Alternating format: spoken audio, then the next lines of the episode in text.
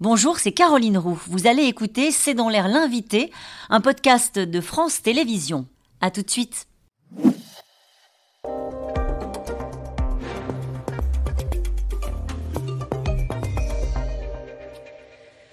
Bonsoir à toutes et à tous, bienvenue dans C'est dans l'air. Mon invité ce soir est Camille Etienne. Bonsoir. Bonsoir. Merci d'avoir accepté cette invitation. Vous publiez euh, ce livre pour un soulèvement écologique dépasser notre impuissance collective aux éditions du Seuil, un livre dans lequel vous racontez votre réveil à l'écologie dans vos montagnes de Savoie et non pas ce déclic, mais euh, l'évidence du combat pour l'écologie que vous menez avec une certitude, la possibilité de sortir de l'inertie par le combat collectif, le soulèvement nécessaire, avec des responsables du temps perdu, on va les appeler comme ça, euh, les politiques et les riches. On commence par les politiques, parce que les politiques, ils continuent de proposer. En l'occurrence, la première ministre, Elisabeth Borne, qui a annoncé hier un plan d'action euh, pour doubler le rythme des baisses de nos gaz à effet de serre pour atteindre l'objectif de diminution de 50% d'ici à 2030. Quand vous l'écoutez, vous y croyez encore? Mais il suffit pas d'annoncer des plans d'action, mais de commencer précisément à les mettre en place. Euh, et le, ce, gouvernement a signé l'accord de Paris, hein, mmh. euh, qui est de rester bien en deçà des 2 degrés, c'est possible viser 1,5 degré de réchauffement depuis l'ère industrielle en France, on, est, on, va, on risque de passer une étude qui est sortie la semaine dernière, les fameux 1,5 degrés en 2027. Donc il s'agit d'agir beaucoup plus vite que simplement essayer de s'adapter à un monde à 4 degrés, mais dès aujourd'hui d'essayer d'atténuer et de tout faire précisément pour qu'on n'arrive pas à ce monde à 4 degrés. Quand vous parlez de l'adaptation euh, d'un monde à plus de 4 degrés, vous parlez de ce que Christophe Béchu a annoncé, c'est le lancement à partir du 23 mai d'une consultation sur l'hypothèse des 4 degrés. Au fond, ils ont dit on va prendre le pire des scénarios. Il y a pire encore. oui, il y a pire. Il y a 8,5, je crois. Hein, voilà. Euh, on va prendre un des scénarios catastrophes et on va tenter d'essayer d'adapter notre vie, nos infrastructures au cas où. Préparer, euh, gouverner, c'est prévoir. Est-ce qu'ils sont pas obligés de le faire? C'est important, totalement. C'est important, en effet, de prévoir l'adaptation. En revanche, c'est difficile d'avoir euh, une, croyance totale et d'engager comme ça toute une démocratie, tout un débat démocratique autour de ces 4 degrés, quand on se rappelle et qu'on a ce réveil douloureux de la Convention citoyenne pour le climat, qui a déjà été faite il y a deux ans en arrière, où 150 citoyens ont tablé sur des propositions concrètes, etc., etc., et qu'en fait, elles ont tout simplement été jetées à la poubelle. Il n'y en a pas une seule qui a été reprise en l'état, contrairement à ce qu'avait promis le président Emmanuel Macron. Vous ne croyez pas au réveil de ce gouvernement sur ces questions-là? Vous ne croyez pas à ces annonces-là et une forme de volontarisme politique? Peut-être tardif Écoutez, euh, j'y croirai quand les actions seront concrètes et réelles. Ce n'est pas le cas pour l'instant et on s'arrêtera quand le combat sera réellement gagné. Le sujet, c'est d'arriver à le mener, ce combat, en embarquant tout le monde, euh, sans créer forcément euh, de division. Embarquer tout le monde, ce rapport publié par Jean Pisani-Ferry, professeur à Sciences Po, membre des think tanks Bruegel faire en 10 ans ce que nous avons eu de la peine à faire en 30 ans. Et lui, il dit, il va falloir pour ça, à un moment donné, euh, faire payer les plus riches. Mhm. Euh, déjà sur le choc que représente la transition écologique. Est-ce que ça, vous l'intégrez? C'est qu'à un moment donné, quand on, l'écoute, il dit ça va faire baisser la croissance, mhm. il va y avoir un impact sur l'économie. Mais sur l'économie, encore une fois, euh, là, ce qu'il dit bien dans ce rapport, qu'il était d'ailleurs un conseiller économie du, président, il dit bien taxer les ménages les plus aisés, parce qu'aujourd'hui, ce sont les plus responsables de la crise environnementale. Dans un rapport d'Oxfam, il rappelle bien que les 10% les plus riches de la population française sont responsables de la moitié des émissions de gaz à effet de serre. Pourtant, ce sont ceux qui sont le moins en première ligne, ce sont ceux qui sont le moins victimes des conséquences du dérèglement climatique. Donc en fait, on ne pourra pas avoir un vrai bousculement ou transition écologique si on n'a pas de la justice sociale derrière. Vous écrivez d'ailleurs, hein, nous ne sommes tous, nous ne sommes pas égaux face à l'incendie. Donc la maison brûle face à l'incendie. Ceux qui l'ont provoqué ont le temps de s'enfuir. Euh, la maison brûle et ils en achèteront une autre. Vous écrivez euh, euh, également dans votre livre, il s'agit de reprendre collectivement le pouvoir face à cette poignée de personnes qui ont tout et qui décident de tout c'est ça le soulèvement. Bien sûr, en fait, c'est de se dire qu'on participe à un jeu dont ceux qui gagnent sont toujours les mêmes parce que ce sont précisément eux qui décident des règles. Et donc face à ça, on peut avoir, euh, c'est les, fameuses théories politiques de Hirschman hein, sur exit, voice et loyalty. Quand il y a un ordre établi, soit on reste loyal, soit on, travaille à ce que cet ordre établi reste établi. À mon sens, c'est le cas du gouvernement et de la majorité des industries françaises aujourd'hui. Soit on sort, donc on bifurque, ou ces, ces étudiants, par exemple, d'AgroParisTech qui décident d'aller incarner ce monde de demain sur les territoires. Et enfin, la dernière, c'est voice, c'est-à-dire contester. Donc c'est les mouvements qu'on peut avoir de désobéissance civile de qui restent dans, dans la société, mais qui décident de, de, lever leur voix et de, et de, lever leur corps. Vous parliez de taxer les riches, vous parlez de 63 personnes hein, dans, dans, le livre. Je voudrais qu'on écoute euh, la réaction du porte-parole du gouvernement, Olivier Véran. On avait entendu le ministre de la Transition écologique, Christophe Béchu, dire bah, pourquoi pas, après le rapport Jean Pisani-Ferry. Mhm. Et regardez la réaction du porte-parole du gouvernement. Hier, à Matignon, la Première ministre réunissait le Conseil national stratégique et disait elle-même qu'il allait faire il allait falloir faire contribuer davantage ceux qui peuvent contribuer de plus. Est-ce que ça passe par la fiscalité? Je crois pas. En tout cas, je, je, considère qu'on peut y arriver sans.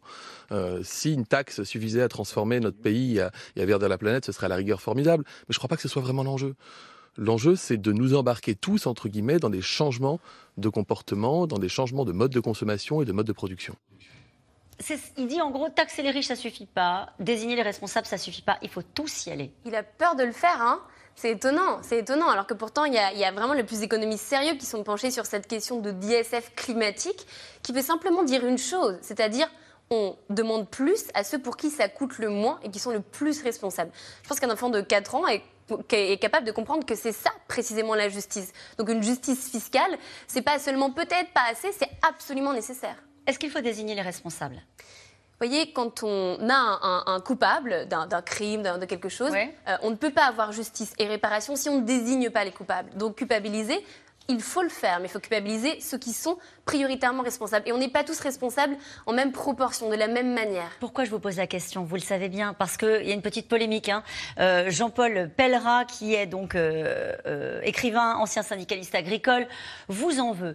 il dit la stigmatisation du monde paysan et de la ruralité, ça a assez duré. Il vous a entendu chez nos confrères de France Inter expliquer qu'il fallait sortir des, des quartiers bobos l'écologie et aller voir ceux qui votent le Rassemblement national, avez-vous expliqué, dans les campagnes et dans les territoires ruraux auprès des agriculteurs. Euh, il a dit en gros, on ne va pas nous expliquer pour qui voter. Euh, je, merci de me laisser l'occasion de, de pouvoir établir parce que je crois que la démocratie est aussi malade du fait qu'elle se passe pour certains uniquement sur Twitter. Mmh.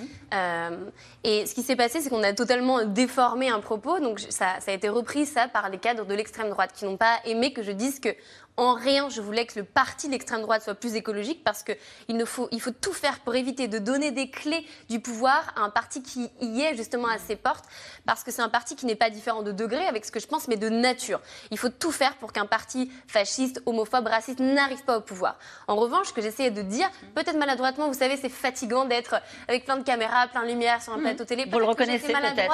Et tant mieux. Qu'est-ce que, vous vouliez expliquer alors? C'était que précisément, il fallait euh, être capable d'avoir une écologie politique qui incarne d'autres voix, qui ne soit pas le cliché qu'on peut avoir d'une écologie blanche et bourgeoise. Et de dire que précisément ce que je voulais dire, c'est que moi, les, premiers écolos que j'ai connus, ce sont des agriculteurs. Mon engagement est né sur Voilà, on peut le raconter. Vous le dites dans vos livres parce que vous venez de la Savoie et euh, c'est votre territoire. Vous n'êtes pas une Parisienne euh, bobo. Au contraire, en fait, ce qu'il fallait, ce que je voulais rappeler, c'était qu'on ne peut pas laisser la défense de nos territoires à l'extrême droite. C'est important de l'incarner, c'est important de le laisser être incarné précisément par ces agriculteurs euh, qui sont bah, le métier le plus important du monde. Je ne pourrais pas être là s'il n'y avait pas des agriculteurs qui produisent et qui sont parfois écolos, hein.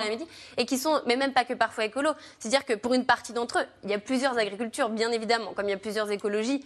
Euh, la, celle qui est majoritairement représentée par le syndicat de la FNSEA n'est pas, à mon sens, euh, une agriculture qui est compatible avec l'urgence écologique. En revanche, il y a plein d'autres agricultures et agriculteurs et agricultrices. Est-ce que, est que euh, vous renoncez à embarquer tout le monde? Quand vous parlez du soulèvement, c'est l'idée du collectif, mais au fond, même si on n'est pas tous, il faut à un moment donné, il y a urgence, donc il faut y aller. Est-ce que vous pensez qu'il faut renoncer à embarquer l'ensemble de la société C'est-à-dire qu'il faut à un moment donné accepter des ruptures la, démocratie est précisément le régime qui permet d'organiser le dissensus, la dispute. Mmh. Parce que si on ne fait pas ça, alors la contestation aura pour seule brèche la violence. Et c'est d'ailleurs comme on peut, c'est la manière dont on peut caractériser les régimes autoritaires. Donc c'est la, la fracture existe, elle est réelle, et il faut l'adresser politiquement, c'est absolument nécessaire. Vous avez entendu ce qu'a euh, ce qu'a dit Harrison Ford sur France 2 euh, dimanche soir. Il a poussé un coup de gueule. Il l'a appelé, je cite, à se bouger le cul, c'est lui qui parle, hein, euh, pour sauver la planète. Et là, quand on lit Télérama, c'est vrai, disent-ils, mais passablement gonflé quand on possède plusieurs jets et avions, écrit le journal. Et là, on se dit, est-ce qu'il faut être exemplaire à vos yeux aussi pour avoir l'autorisation de se mettre en colère? Non, non, c'est certain. en revanche, ça aide pour être crédible. Vous êtes exemplaire?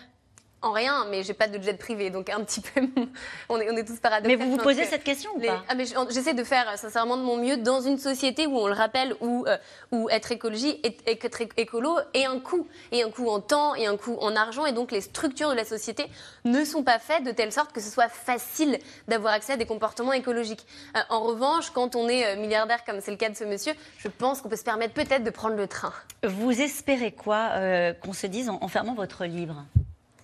Euh, ah, c'est une bonne question. J'espère sincèrement pouvoir euh, rétablir un petit peu de vulnérabilité, de sensibilité et de beau dans un combat qui, à mon sens, en manque. Pas de motivation, pas d'envie de se soulever. Elle vient, elle vient de ça. Elle vient, de, ça. Elle vient du elle vient le fait d'accepter notre vulnérabilité et de, et de se rappeler que ce qu'on fait, c'est pas seulement parce qu'on peut y arriver, mais c'est aussi une posture digne de rester droit, de rester debout et de se dire qu'on fait les choses parce qu'elles sont justes. Merci beaucoup euh, Camille Etienne d'avoir été mon invité pour un soulèvement écologique, dépasser notre impuissance collective. C'est vrai que parfois quand on traite ces sujets-là, on peut avoir un sentiment que c'est trop tard et qu'il y a une, impuissance euh, euh, à bouger, à bouger les lignes. Et puis je rappelle que vous serez présente à une table ronde ronde euh, organisée euh, par France Télévisions. We Love Green, France Télévisions est partenaire. Ce sera du 2 au 4 juin. Merci encore d'avoir été mon invité. On se retrouve dans un instant avec les experts de C'est dans l'air. La Russie attaquée, Poutine bunkérisé. C'est le titre de cette émission. À tout de suite. Merci d'avoir écouté C'est dans l'air. Comme vous le savez, vous pouvez désormais écouter l'intégrale, mais aussi l'invité ou vos questions à nos experts. Tous ces podcasts sont disponibles gratuitement sur toutes les plateformes de streaming audio. Et pour le replay vidéo, c'est sur France.tv, bien évidemment. À bientôt.